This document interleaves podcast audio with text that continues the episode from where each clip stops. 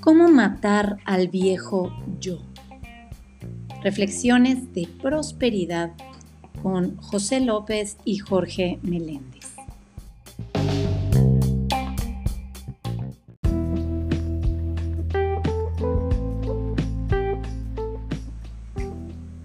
La prosperidad comienza en mi mano o en mi corazón.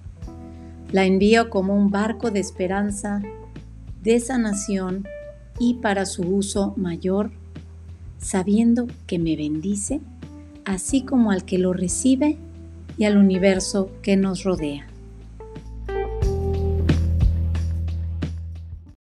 Bueno, buenas tardes. La escasez no es la ausencia de dinero o cosas materiales, es un estado de conciencia. La prosperidad no es la abundancia de dinero o de cosas materiales, es un, acto, es un estado de conciencia. El estado que tú poseas determina la ventana por el cual ves al mundo. Bienvenidos a otro programa, a otro episodio de Reflexiones de Prosperidad, cómo matar el viejo yo, donde junto a mi hermano José López y Paula Morelos, toda la semana te llevamos un episodio de cómo expandir tu conciencia de prosperidad. Quiero darte las gracias por estar aquí con nosotros en la tarde de hoy, por sacarle tu sábado, estar aquí y compartir con nosotros. Y hoy tenemos un tema que para mí es esto muy importante que se llama Libera tu prosperidad. Pero antes de entrar a hablar del tema, te voy a invitar que en este instante invites a una persona que se una a este episodio de hoy. Mándale un WhatsApp a alguien, dile, mira, estamos en el programa de reflexión de prosperidad, únete, aquí está la liga, pásale la liga, invita a una persona en este momento. Recuerda, la prosperidad es un acto de circularla, es un acto de compartirlo. Y mientras más personas están en sintonía con lo que es importante para ti, más probabilidades, las probabilidades aumentan de que tú empieces a traer eso a tu vida. Así que este es el momento de invitar a alguien, acercarlo a la página de Facebook, acercarlo al canal de Spotify o al canal de YouTube. Ahora, vamos a empezar, como siempre, abriendo la oportunidad de que alguien comparta qué aprendiste de la tarea que tuvimos la semana pasada, porque la semana pasada la idea era qué acciones tomaste con respecto a liberarte de tus deudas. Porque la semana pasada era qué pasa con la mentalidad que tenemos con respecto al dinero. Segundo, cuáles eran algunas cosas que podíamos mirar y por último, qué acciones concretas podíamos tomar en diferentes áreas con respecto a la casa, el coche, tarjetas de crédito, etcétera, para liberarte de deudas. Entonces, en este momento, ¿quién le gustaría compartir si tomaste alguna acción esta semana con respecto a liberarte de deudas para que compartas qué acción tomaste y qué se abrió para ti al hacerlo? Así que, ¿a quién le gustaría compartir? Todos a la vez nos griten, parecen el coro de niños de Latinoamérica. Ándale, Darwin, adelante, que levantaste la mano. Abre tu micrófono, por favor. Jorge, ¿cómo estás? Y a todos buenos días. Bienvenido, Darwin, gracias por participar. Muchas gracias. Jorge, yo no estuve la semana pasada, eh, pero sí te quiero compartir porque he venido trabajando mucho en este punto del cual tú estás hablando. ¿Sí? Entonces me parece importante de repente compartir porque posiblemente a alguien más le pueda servir mi experiencia. Eh, mi experiencia es que, eh, pues a raíz de la pandemia, eh, pues definitivamente mis principales negocios mm, estuvieron muy golpeados. Eso hizo que al día de hoy eh, tuviera que soltarme con mucha dificultad y cuando yo digo soltarme es un tema de acá, eh, lógicamente de, para crear eh, flujo efectivo, ¿sí? Y poder empezar a generar otros ingresos en mi vida. Y fue un trabajo, te cuento que no de una semana, fue de varios meses, particularmente porque tuvimos que hacer un trabajo de concientización con mi esposa eh, porque teníamos un nivel de vida muy alto. Eh, de hecho, teníamos más, eh, estaba por encima inclusive, mm, mejor dicho, todo lo que uno se quiere dar en gusto, que la calidad de vida. Y eso permitió que, lógicamente, a la hora de darnos el golpe, pues el golpe fuera fuerte porque ya los ingresos no, no eran tan altos como, como esa, todo eso que nos estábamos dando, todo ese estilo de vida. O sea, este, tenemos más estilo que calidad. Y, ahora, eh, digamos que entramos en una conciencia, vuelvo y digo, fue un tema de por lo menos de tres meses, de ir y venir, darnos cuenta, hacer vueltas por aquí, cuentas por allá. Y lógicamente, como teníamos la casa de nuestros sueños, eh, hay algo maravilloso que llegó con esa conciencia, eh, particularmente con mi esposa, y es que mi esposa llegó a un punto donde ya dijo, mi amor, mi sueño no me puede estar quitando mi, mi sueño. y no sé si estoy siendo claro con esa idea, no se puede quitar la paz el sueño. Si te quita la paz, ya no es un sueño. Se vuelve, empieza a tornar una pesadilla. Se vuelve una pesadilla. Así es, Jorge. De manera que en este momento, eh, pues eh, digamos que ya empezamos a generar una tranquilidad porque sabemos que va a llegar mucha calma, pero sobre todo el aprendizaje que hubo fue increíble. Teníamos que haber pasado por todo este COVID para entender que nosotros tenemos primero que aterrizarnos a tener, primero asegurar una calidad de vida antes de pensar en un estilo de vida que era lo que nosotros anteriormente vivimos. Abro mi corazón para contárselo además porque aquí hay muchas personas que me conocen eh, y que comparto en el día a día con ellas. Entonces, eh, para mí es más importante el aprendizaje que posiblemente yo les pueda construir desde mi vida que un tema de ego, eh, no, esto es un tema de, participación y si algo más le sirve, pues buenísimo. Gracias, Jorge. Gracias a ti. Mira, me identifico mucho contigo porque yo soy de, un rubro donde yo viajaba dando talleres. Y entre el año pasado y principio de este año, yo me vi en la obligación de vender mi departamento porque llegó un momento en que no se podía pagar y antes de perderlo, venderlo Luego de esa venta, utilizar una parte para liquidar las deudas y otra parte para reinvertir, para empezar a generar capital nuevamente. Entonces, entiendo perfectamente lo que estás viviendo porque yo lo viví. O sea, hace cuatro meses, los que han estado en este programa, yo transmitía desde otro espacio. Y hace desde junio para acá, julio para acá, transmito desde este espacio porque vendí, me mudé a otro departamento para reorientar todas mis finanzas saldar mis deudas. Entonces, conozco eso porque lo he vivido y ahora estoy aprendiendo también más sobre literacia financiera para saber cómo en estos próximos cinco años yo puedo capitalizar mayor en mis ingresos, mis ganancias para tener mayor rendimiento, para tener un plan de retiro, porque yo acabo de cumplir 58 años. Hice una declaración que voy a tener 3 millones de dólares líquidos a los 63 años. Así que tengo que aprender ahora y hacerlo ahora y no puedo esperar a los 63 tengo que hacerlo ahora. Entonces, tengo claro lo que está haciendo y agradezco que hayas compartido tu experiencia. Muchas gracias, Darwin. ¿Alguien más que quiera compartir si hiciste algo de la tarea esta semana sobre tu plan de liquidar deudas de manera efectiva? Si tomaste alguna acción esta semana. Dale, Ricardo, por favor. Buenos días, buenos días a todos. Muchas gracias por el espacio, infinitas bendiciones y, y siempre agradecidos con ustedes. Eh, sí, realmente lo que tú hablabas la semana pasada y lo que comentábamos la semana pasada, me uno a, a Darwin. Eh, el golpe no es de la pandemia, el golpe fue de decisiones que tomamos hace muchos años y que con la pandemia, eh, desafortunadamente, pues se nos daron y, y nos quedaron a, ¿Me están escuchando? Sí, te escuchamos perfectamente. Adelante. Sí, que estoy viendo. Entonces, con la pandemia, todo esto se hizo evidente y entramos nosotros también en ese plan de liquidación. Eh, la enseñanza es de que realmente vivíamos con más de lo que necesitábamos. Eh, hicimos un inventario y descargamos muchísimas cosas que no, no eran relevantes y que sabíamos que aunque las tuviéramos de pronto a otras personas también les podría servir. Y segundo, eh, hacer el inventario, hacer un inventario exhaustivo para tratar de eh, quitarnos ese autosabotaje, quitarnos esa eh, ignorancia de qué era realmente la situación. Esto, pues lógicamente nos descargó.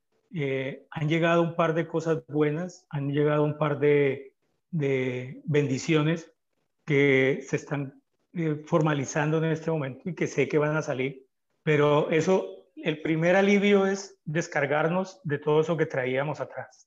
y ver la realidad y saber que tenemos ventanas de esperanza, tenemos apoyo y que lo que se está viendo ahorita mismo nos está dando una luz para seguir adelante y seguir avanzando.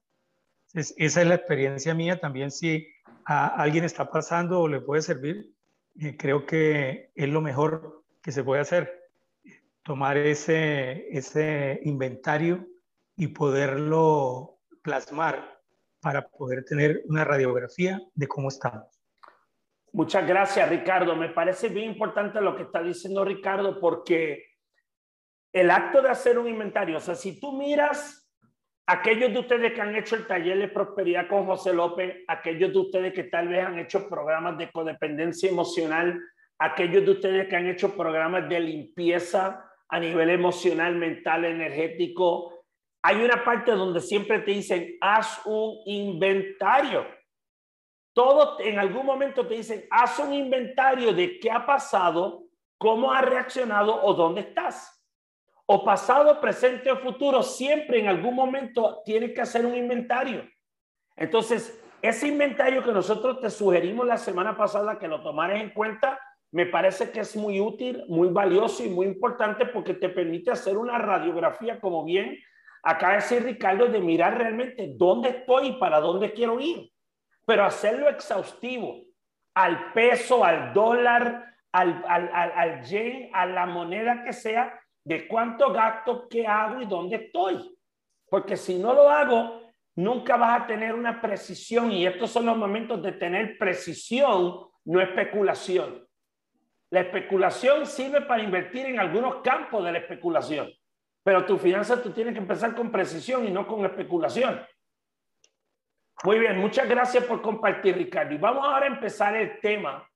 Y el tema de hoy tiene que ver con cómo tú llegaste a este punto. Porque tú no llegaste aquí por obra y gracia del Espíritu Santo, eh, y tú llegaste aquí por algo. Y esto ocurre por tres etapas. Tú una vez fuiste un niño cuando no tenías miedos, donde tú no buscabas la aprobación de la gente, donde tú no tenías temor de fracasar en nada, donde tú te aventabas, te atrevías, te tenían que detener porque tú eras o atrevido o arriesgado o curioso o despierto o extrovertido, pero todo niño quiere explorar, examinar, conocer ese mundo y lo hace de maneras diferentes. Pero en un momento dado, cuando tú eras un niño, ese niño no conocía límites. Ese niño le pusieron, le impusieron límites. A ese niño le impusieron condiciones. A ese niño le impusieron creencias. Y ese niño, todos los temores que hoy tú tienes, no llegaron a ti porque tú no naciste de una mata de plátanos ni de bananos. Llegaron porque tú aprendiste esos temores porque los viste. Los viste ya sea de tus abuelos, de tus tíos, de tus padres, de tus hermanos, de tus padres de crianza, de la gente que tuviste cerca. Tuviste todas esas limitaciones, esas creencias y tú las adoptaste como tuyas. Ahora, a medida que tú fuiste creciendo, llámese 9, 10, 11, 12 años, que tú empezabas a soñar y algunos de ustedes dijeron, yo quiero ser músico y te dijeron, no, los músicos se mueren de hambre, estudia una carrera de verdad. O tú dices, yo quiero pintar, ¿pintar qué? Para eso cómprese crayola. Pinta en su casa. O, o te dijeron, sea realista, sea aterrizado, ponga los pies en la tierra, no sea iluso. No esperes demasiado, tienes que ser razonable.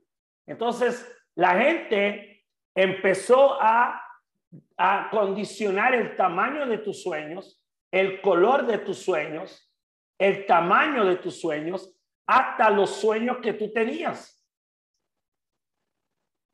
Y en ese momento, esas personas empezaron a tener un impacto en tu forma de ver el mundo, en tu forma de empezar a cómo tú te relacionas con los sueños. En algunos casos, el adolescente mató los sueños. En otro caso, los adolescentes se rebelaron a los sueños. Y luego llegó la última parte, cuando mientras todo esto sucedía, tu ventana del mundo empezó a contraerse. Esa ventana empezó a determinar tu conciencia de prosperidad y el nivel de autoestima que hoy tú tengas y la creencia que tú sostengas de cuánto vales. Hoy, tu visión de mundo es, directamente proporcional a dos cosas. Tu nivel de autoestima y la creencia que tú tienes de cuánto tú vales, tu automerecimiento. Si hoy tu autoestima es baja y tu automerecimiento es bajo, tú vas a ver que tu vida no va a reflejar prosperidad o abundancia en muchos sentidos. Y no estamos hablando solamente de dinero, que conste que nosotros aquí hablamos que prosperidad, el dinero es una parte de seis partes de lo que es ser próspero. Están tus relaciones, tu salud, todo. Hay, hay, hay seis áreas, no solamente el dinero. Porque hoy tú puedes tener mucho dinero y no tener salud. Hoy tú puedes tener salud y no dinero. Hoy tú puedes tener relaciones y no dinero y no salud. Entonces, ¿cómo yo empiezo a manifestar en seis áreas de mi vida la prosperidad? Y si no estoy manifestando prosperidad en alguna de esas áreas, pregúntate, ¿cómo anda mi autoestima en esa área? ¿Y cómo anda mi sentido de merecimiento en esa área? ¿Qué no me he perdonado o qué no he perdonado?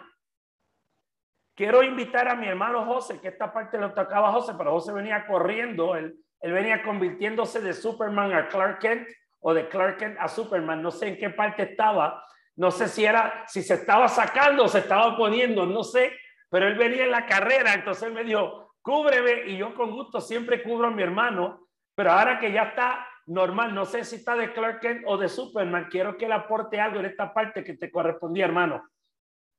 Claro que sí. Bueno, un saludo muy especial. Estoy acá en Barranquilla, desde acá, desde la Arenosa, con mucho calor acá. Les mando un, un abrazo grande. Eh, e-, este tema es muy importante entender cómo nosotros llegamos a este estado de conciencia, porque si entendemos este proceso que Jorge nos está describiendo, entonces nosotros podemos transformar ese estado de conciencia, podemos expandir esa ventana. ¿sí? Recuerden que hemos utilizado varias veces la, la, la imagen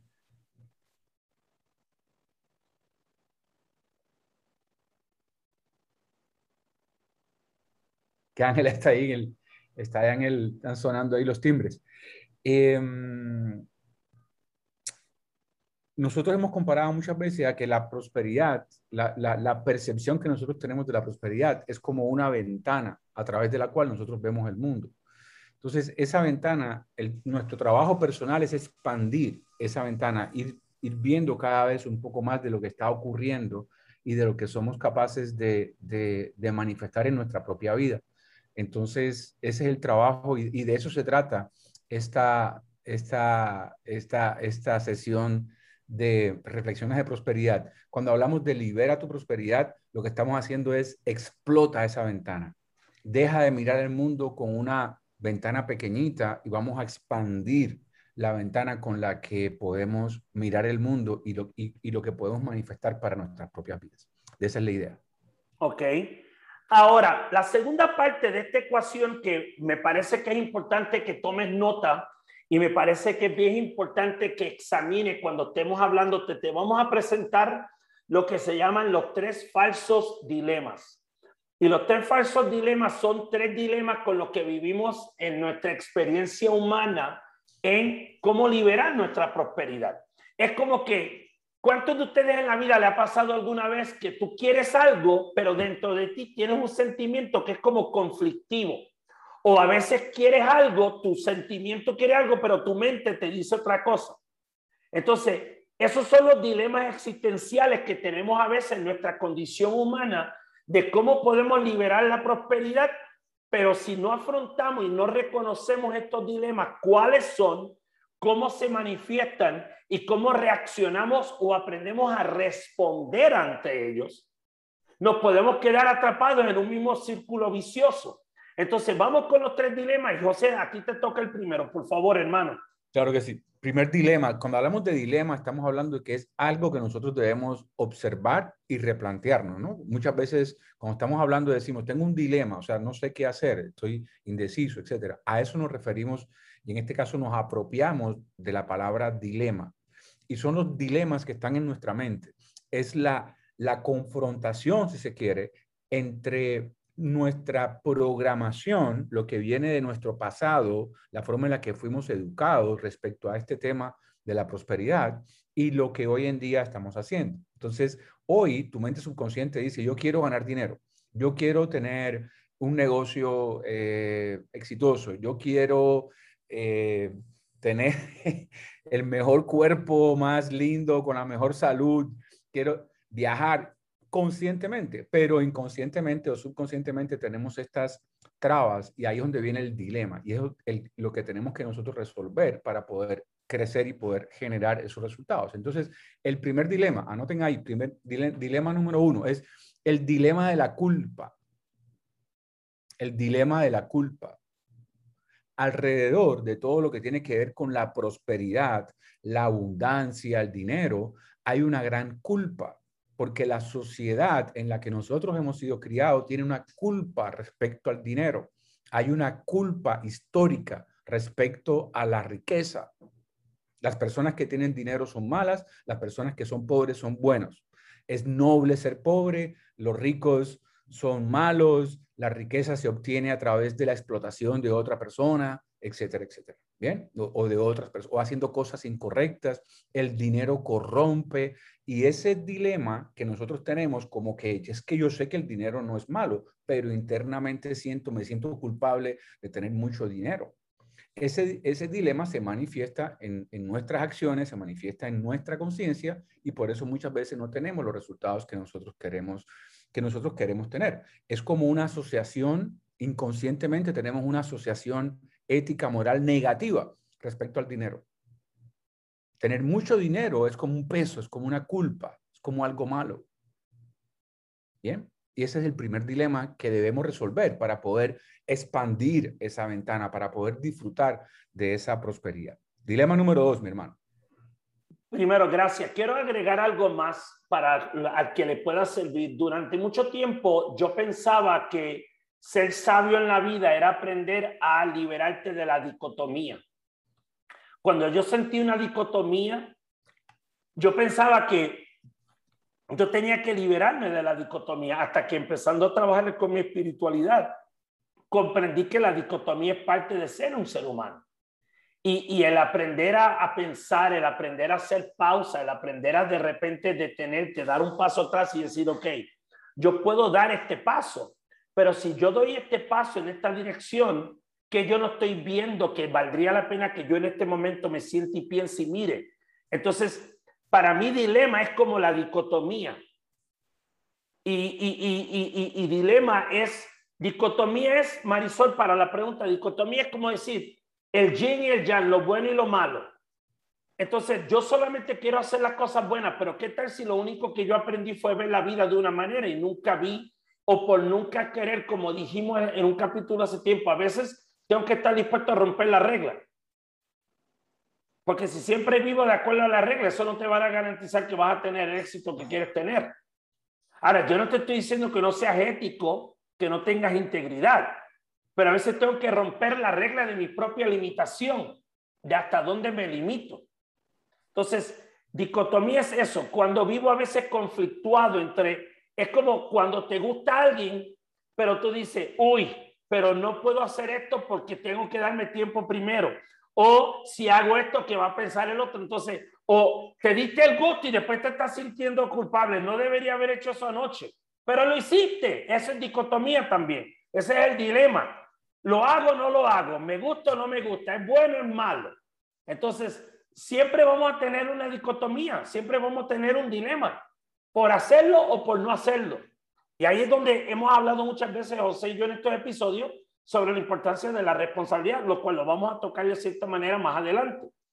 el segundo dilema es el dilema de ser mártir, donde no, ¿cómo yo voy a pagar por una habitación de hotel 500 dólares o 300 dólares porque puedo ver el mar. Mejor yo pago 50 dólares y puedo ver el basurero, pero me ahorro 250 dólares. ¿Tú sabes cuántos niños pueden comer en África si yo no me gasto esos 250 dólares?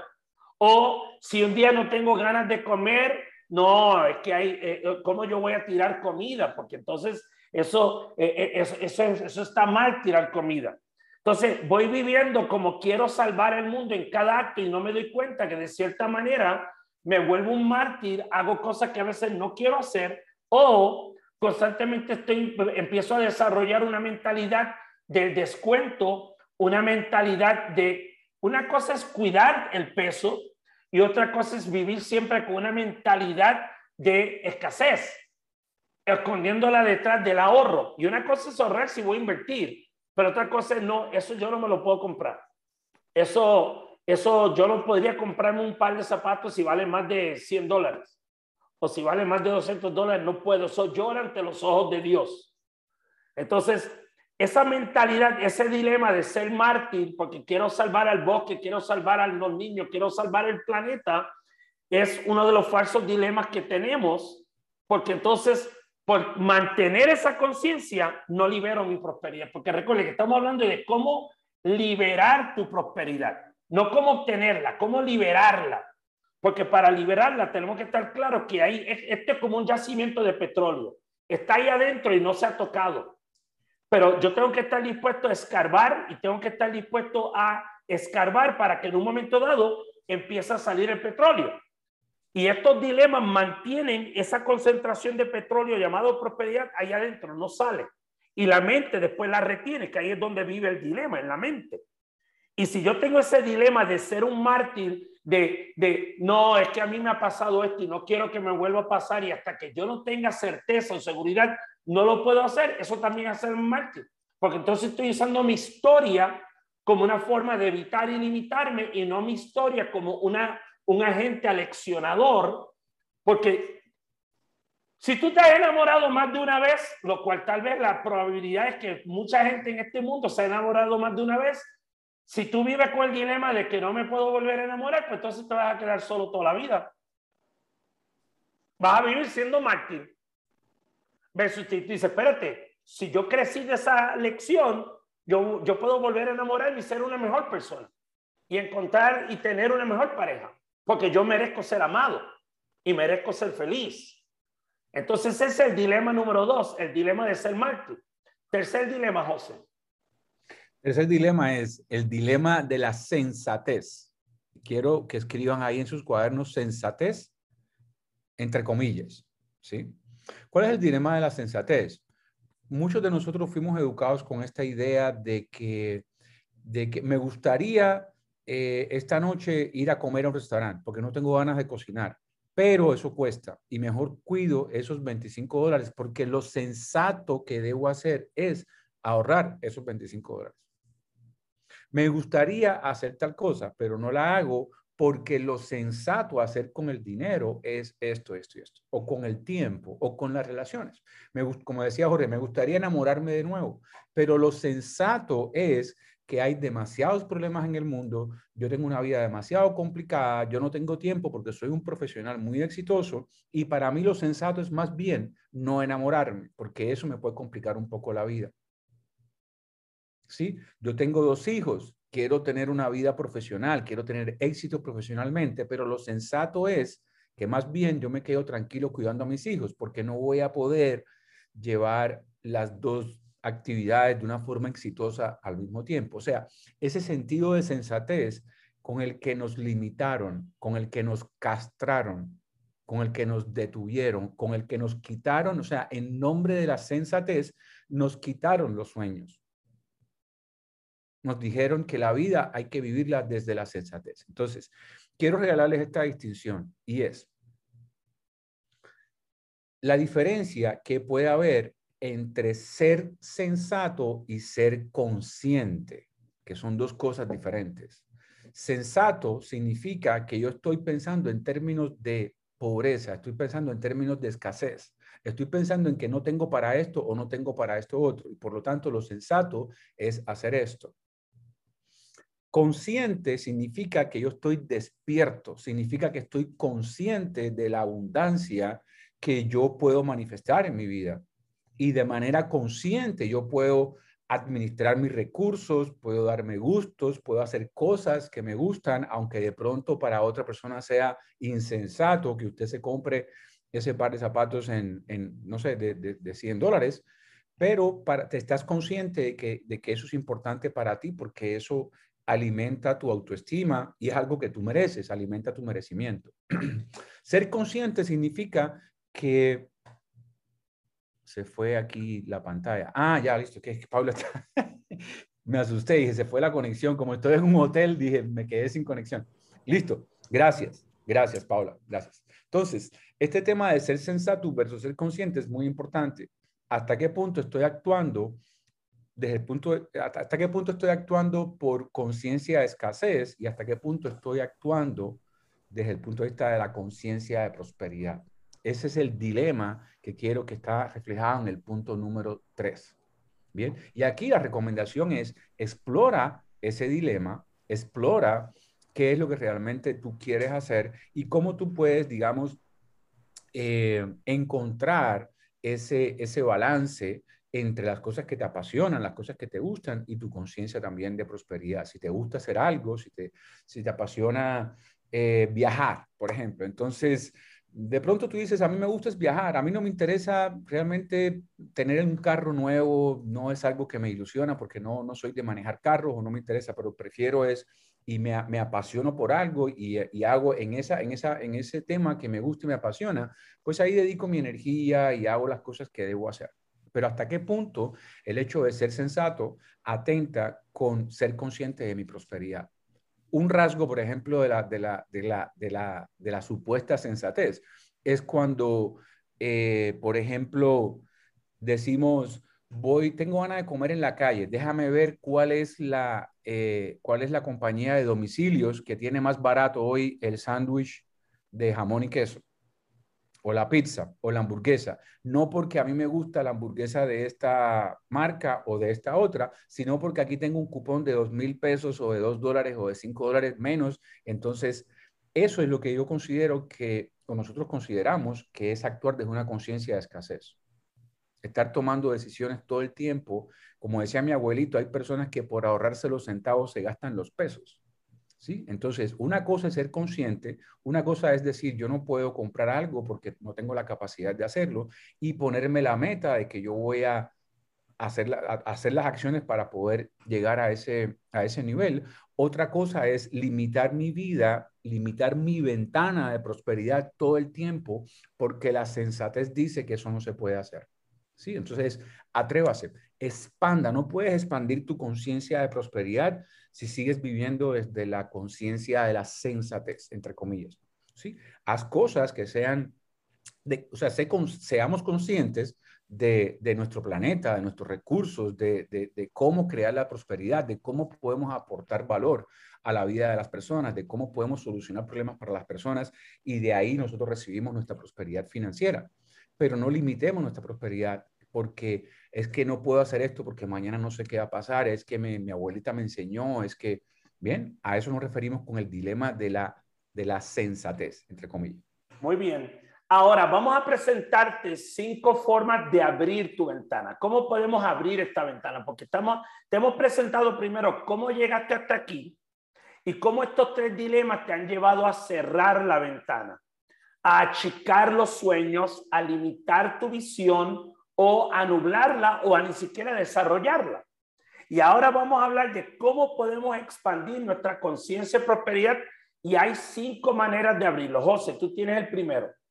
Punto número uno, quiero que apuntes ahí. Para cambiar cualquier cosa en tu vida, primero requieres cambiar interiormente. Para cambiar cualquier cosa en tu vida, cualquier resultado en tu vida, primero debes cambiar interiormente. El cambio es de adentro hacia afuera, no de afuera hacia adentro. Si cambiamos nuestra conciencia, cambiamos nuestras acciones, cambiamos los resultados. Muchas veces queremos cambiar resultados solamente haciendo algo diferente y no siendo alguien diferente, no teniendo un nivel de conciencia diferente. Analiza cuál es tu actual programación, y esto lo hemos visto en otros episodios, en otros encuentros, cuál es tu, tu actual programación respecto al dinero, respecto a la salud, respecto a las relaciones, respecto a la, autoestima, respecto a lo que te apasiona y, con lo cual tú quieres contribuir al planeta. ¿Cuál es la programación que tienes respecto a eso? ¿Dónde está tu, tu nivel de conciencia en cada uno de esos aspectos? Y comencemos a hacer los cambios internos para que se manifieste en lo exterior, teniendo los resultados que deseamos. Segunda acción para expandir nuestra ventana de prosperidad. Segunda es, tu vida es creada por los pensamientos a los que le das precedente durante el día.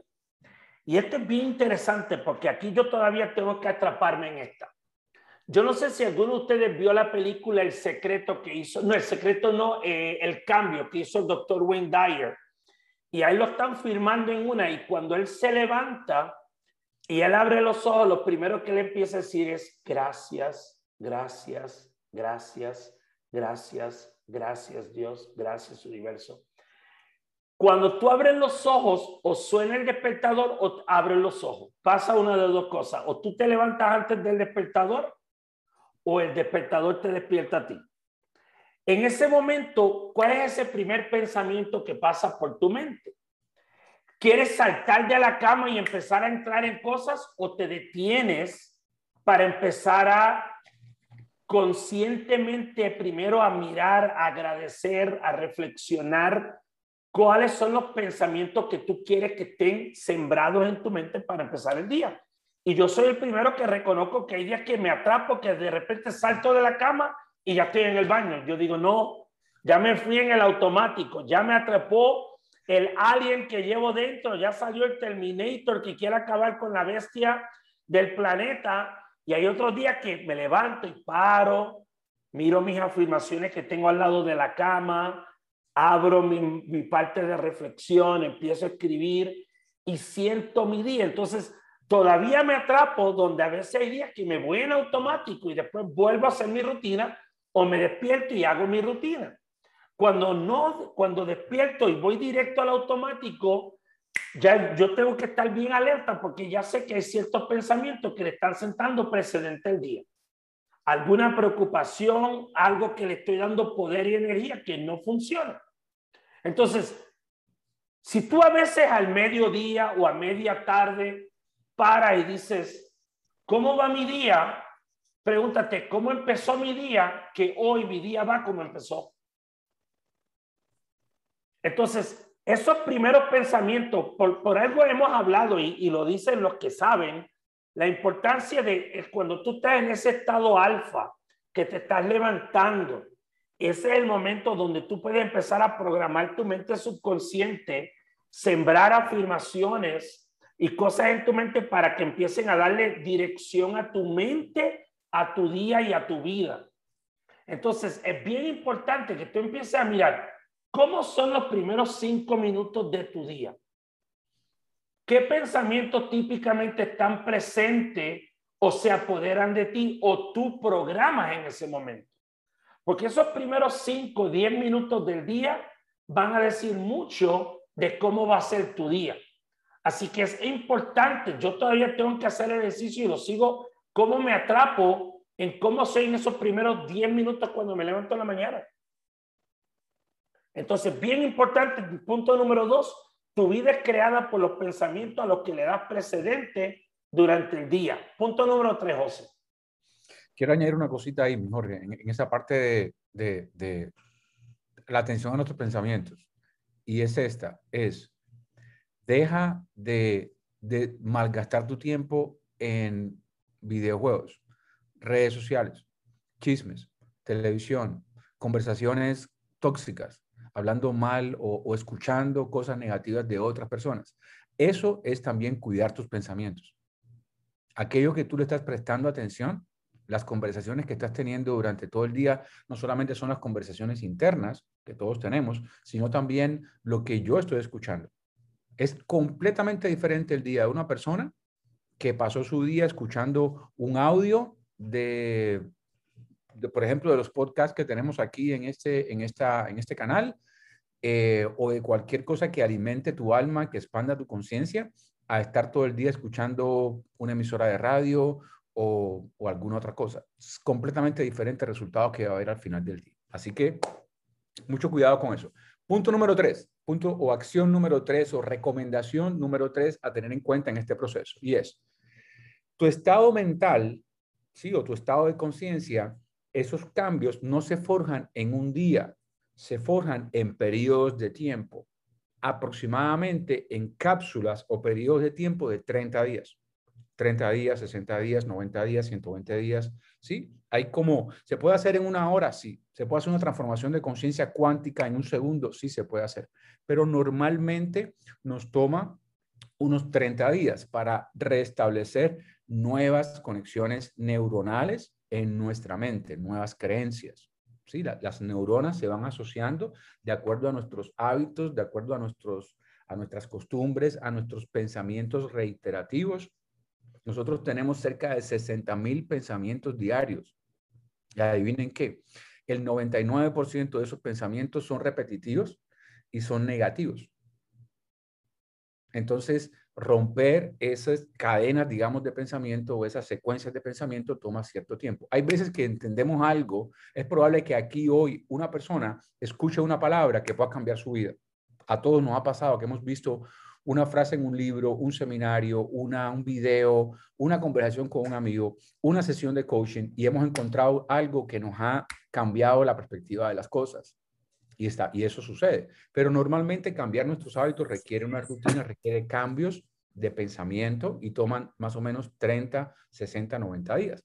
¿Cuál es la recomendación ahí? Aquí tienes, por ejemplo, en este canal, tienes más de, este es el número 33, Jorge, si no estoy mal.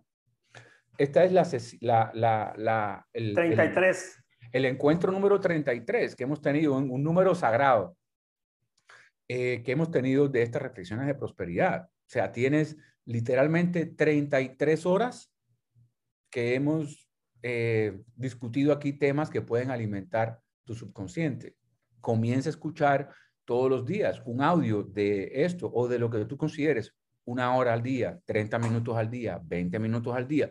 Es que yo no tengo mucho tiempo. Ok, 20 minutos al día, después 30 y ve, y ve aumentando. Y eso va a ir modificando esa, esa, eh, ese estado de conciencia. Muchas veces nosotros queremos que las cosas ocurran así en un instante. Estamos acostumbrados, estamos en una cultura que está, digamos, sumergida en este concepto de la gratificación instantánea, que todas las cosas están así como al alcance de los dedos. Y hay muchas cosas que gracias a Dios tenemos al alcance de los dedos. La tecnología nos ha permitido muchas cosas valiosas, pero la transformación de nuestra mente sigue siendo un proceso. Como decía Jorge en el punto número dos, es, es como cultivar una semilla, toma cierto tiempo, hay un proceso. Bien, entonces entiende ese proceso y lo segundo que les quería decir en este punto es abraza ese proceso, enamórate del proceso de transformar tu conciencia, porque es la tarea más importante que nosotros tenemos como seres humanos. El propósito de nuestra propia vida es la transformación de nuestra conciencia, porque si transformamos nuestra conciencia, transformamos nuestra vida. Entonces, si tú quieres esos cambios en tu vida, quieres esa nueva vida, esa calidad de vida, tener un propósito claro, tener abundancia material, tener una relación de pareja extraordinaria, requiere un tiempo. Ese proceso de cambio requiere un tiempo. Enamórate de ese proceso. Toma acción todos los días de manera persistente, de manera disciplinada hacia ese proceso. Esa es la acción número tres. El número cuatro. y algo que les quería decir es, perdóname, es para toda la vida. No es solamente para que alcances la meta de bajar de peso los cinco kilos, de encontrar el príncipe azul, de ganarte el millón de dólares, ¿sí? de correr la media maratón. Esos son metas volantes de tu vida. Son pasos importantes que te los vas a disfrutar y que los puedes alcanzar. Pero este proceso de expansión de conciencia es para toda la vida. Tu vida puede ser del tamaño de tu visión todo el tiempo. Entonces, enamórate de este proceso y trabaja en tu conciencia todos los días durante el resto, el resto de tu vida. Cuarto punto, Jorge. Creas una mejor vida en la medida en que mejoras tu autoimagen. Ahora, vamos a estar claro, la palabra es autoimagen, no es cómo te ves mejor. Porque tú te puedes ver impecable, tú puedes tener la mejor ropa, estar así calado, bien afeitado, bien recortado, uñas hechas, pelo pintado. Esa es tu imagen, eso es lo que tú le vendes al mundo. Pero esto se trata de tu autoimagen, lo que piensas tú de ti mismo, lo que crees tú de ti mismo. Entonces, bien importante. Tú puedes engañar el mundo, pero no te puedes engañar a ti. Y tú puedes decirle al mundo y mostrarle al mundo lo que tú quieres mostrar, pero tú no puedes ocultar lo que la vida te está diciendo a ti y lo que no estás creando en tu vida que quieres crear. Entonces, todo lo que hoy tú quieres crear, sea material, emocional, económico, sexual, físico, espiritual, lo que sea, lo, todo lo que hoy tú no tengas es de alguna manera en que todavía tú no has trabajado con lo que tú crees de ti, la imagen que tú tienes de ti. Por eso Randy Gage, el mismo José López, dice mucho, para ganar más, tú requieres ser más, no tener más, no hacer más, ser más. En la medida en que tú eres más, tú vas a ganar más. Pero para ser más, yo tengo que primero reconocer qué yo creo de mí mismo, cómo yo me veo a mí mismo y en qué es lo que yo requiero mejorar y crecer para realmente entonces estar listo para que mi vida pueda manifestar eso que hoy no se manifiesta. Así que el punto número cuatro es crear una mejor vida en la medida en que mejoras tu autoimagen. Último, Punto número, punto número cinco. Si realmente crees que puedes alcanzar algo y actúas de acuerdo a dicha creencia, lo vas a manifestar. Todo resultado que tú tienes hoy en tu vida partió de un momento, de un instante de creencia.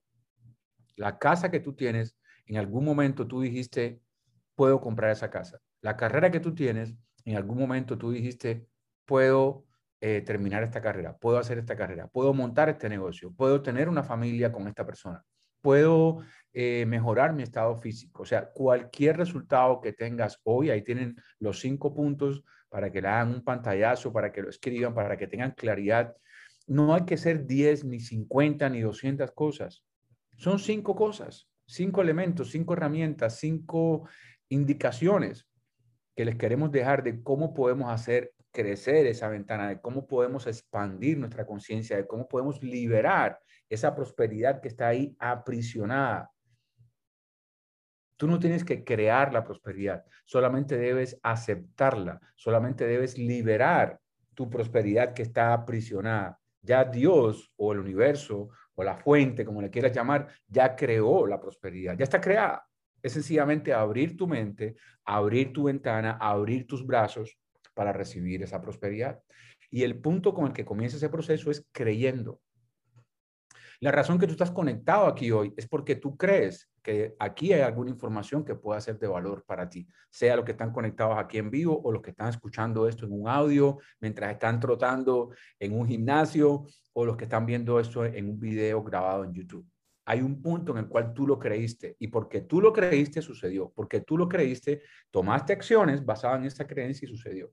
Entonces, la lección o, la, o el aprendizaje de este punto número cinco es cree, cree. Por ahí se, ha hecho muy, muy famoso la frase, si tú crees, creas.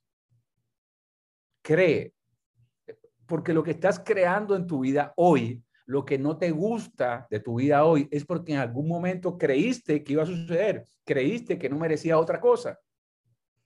Entonces, si cambiamos esa creencia y trabajamos en, el fortalecimiento de esa nueva creencia, entonces vamos a tener esa manifestación. ¿Listo? Y Para terminar. Todo esto se resume en una pregunta bien sencilla. Todos los días el universo te hace una pregunta vital. Y la pregunta es esta. ¿Cuánta prosperidad estás dispuesto a recibir hoy? ¿Cuánta? No puedes ser sensato, como decía José. No puedes martirizarte tampoco. No puedes vivir con la culpa de decir, no tanto, no me des tanto, que no merezco tanto, no estoy listo para tanto. Este es el momento de hacerte la pregunta abierta y honestamente, ¿cuánta prosperidad estás dispuesto a recibir hoy? no mañana, no pasado, no otro día, simplemente cuánta prosperidad hoy yo merezco sin culpa, sin martirizarme, sin caer en la sensatez. ¿Cuánta merezco? Así que con eso cerramos y vamos ahora a la parte de la ofrenda, como siempre. Y la parte de la ofrenda, como siempre, tú tienes la oportunidad de contribuir a este programa. Y hay dos maneras de hacerlo. Una es ofrendando en el programa. Ves que estás sacando un valor nutritivo, espiritual, de conciencia y prosperidad. Aquí tú tienes la forma que tú puedes, si estás en México, en Colombia o estás en el resto del mundo, a través de PayPal o a través de depósito en Colombia y México. Miren, yo quiero contribuir al programa porque estoy viendo resultados, estoy generándolo en mi vida. No estoy buscando crear la autoridad moral que creo que me deben dar estos programas de gratis porque esto debe ser de gratis. No. José, Jorge, Paula están sacando su tiempo, están creando para que otros agreguen valor a su vida. Pues nosotros, yo veo este valor, yo quiero aportar por todo lo que yo estoy recibiendo y aporto económicamente porque es una forma de dar por todo lo que estoy recibiendo. No puedo dar económicamente, pues comparte el programa. Compártelo con 10, 15 personas todos los días. Haz un grupo, como bien dijo José, hay 33 programas. Reúnete toda la semana con un grupo. Si tienes un equipo, diriges un equipo o tienes un grupo de amigos que quieren trabajar con ampliar o alterar su conciencia de escasez, reúnelo y empieza a trabajar cada semana tú un programa, empieza a crear un grupo. ¿Y cuál es la, la afirmación que tenemos si quieres ofrendar? Esta es la afirmación para ofrendar. Te pido que pongas tus manos en tu corazón y repitamos, la prosperidad comienza en mí. Sosteniendo esta ofrenda en mi mano o en mi corazón, le envío como un barco de esperanza, de sanación y para su uso mayor, sabiendo que me bendice, así como al que lo recibe y al universo que nos rodea. Amén, amén y que así sea. Y ahora dejo a José. Bueno, déjenme, tengo un anuncio que hacer antes de que eh, José tenga la afirmación de cierre. Este va a ser el último programa que vamos a tener de manera semanal, José, Paula y yo. A partir de este momento vamos a tener solamente un espacio mensual. Anoten la fecha. El próximo programa va a ser el 23 de octubre. No nos volvemos a reunir hasta el 23 de octubre y después vamos a anunciar qué fecha va a ser en noviembre y en diciembre porque no va a ser la cuarta semana o tercera, va a ser variado. Nunca va a ser, pero va a ser una vez al mes. Pero nunca va a ser la misma semana en el mes. Va a variar. Entonces, el próximo programa es el 23 de octubre y el tema es prosperidad infinita. Aquellos de ustedes que no lo saben, José López acaba de publicar un libro que se llama Dinero Infinito y te invitamos a que lo descargues y que invites a gente a descargarlo porque el programa que vamos a hacer el 23 de octubre va a estar enfocado en ese libro y cómo generar prosperidad infinita trabajando los cuatro pilares que José muestra dentro del libro. Así que si hay una tarea esta semana, aparte de liberar tu prosperidad, es descargar el libro. José, si puedes poner en los comentarios la descarga del libro, ahí ya está la descarga. Gracias, Paula, por ponerlo. Una vez lo descargan, compártelo con 10, 15, 20 amigos y dile, miren, el 23 de octubre vamos a estar trabajando con este libro dinero infinito y vamos a estar trabajando con los cuatro pilares de la prosperidad que aparecen en ese libro. Y esa es tu tarea, liberar tu prosperidad entre ahora y octubre, compartir ese libro con 10, 15, 20 personas que se registren, lo descarguen y que estén listos el 23 de octubre que vamos a trabajar con ese libro. Así que ahora dejo a José para el cierre antes de poner la canción final. Muchas gracias, mi hermano. Muchas gracias, Paula, por estar ahí, como decimos acá en Colombia, en la jugada, ¿no? Estar siempre lista. Eres una gran bendición para, para este espacio. Gracias a ti porque has hecho posible estas 33 semanas de, de, de, amor y de abundancia y de prosperidad para muchas personas. Gracias a, tu esfuerzo, Paula. Quiero darte las gracias. Eh, bueno, pues nos vemos entonces, nos vamos a ver el 23 de octubre. Una recomendación es, mantente conectado con tu trabajo personal, mantente conectado, conectada con tu proceso.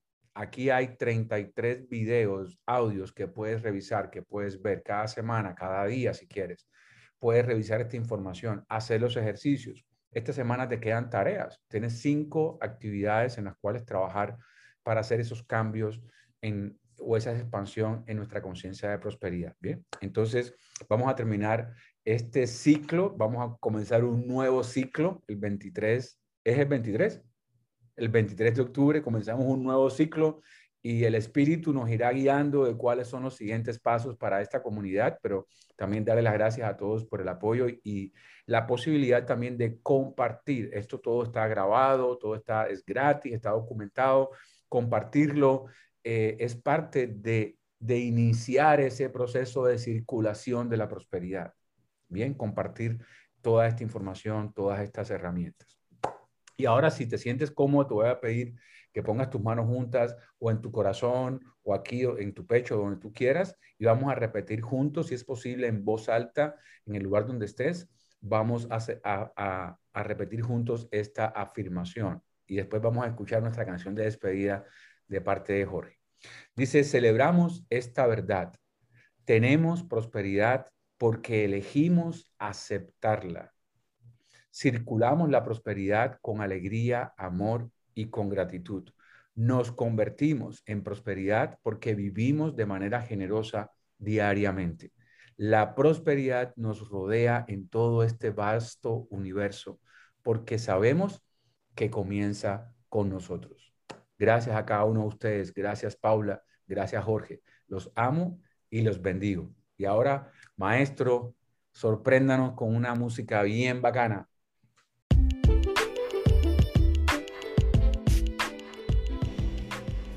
Celebramos esta verdad. Tenemos prosperidad porque elegimos aceptarla. Circulamos la prosperidad con alegría, amor y gratitud. Nos convertimos en prosperidad porque vivimos de manera generosa diariamente. La prosperidad nos rodea en todo este vasto universo porque sabemos que comienza con nosotros.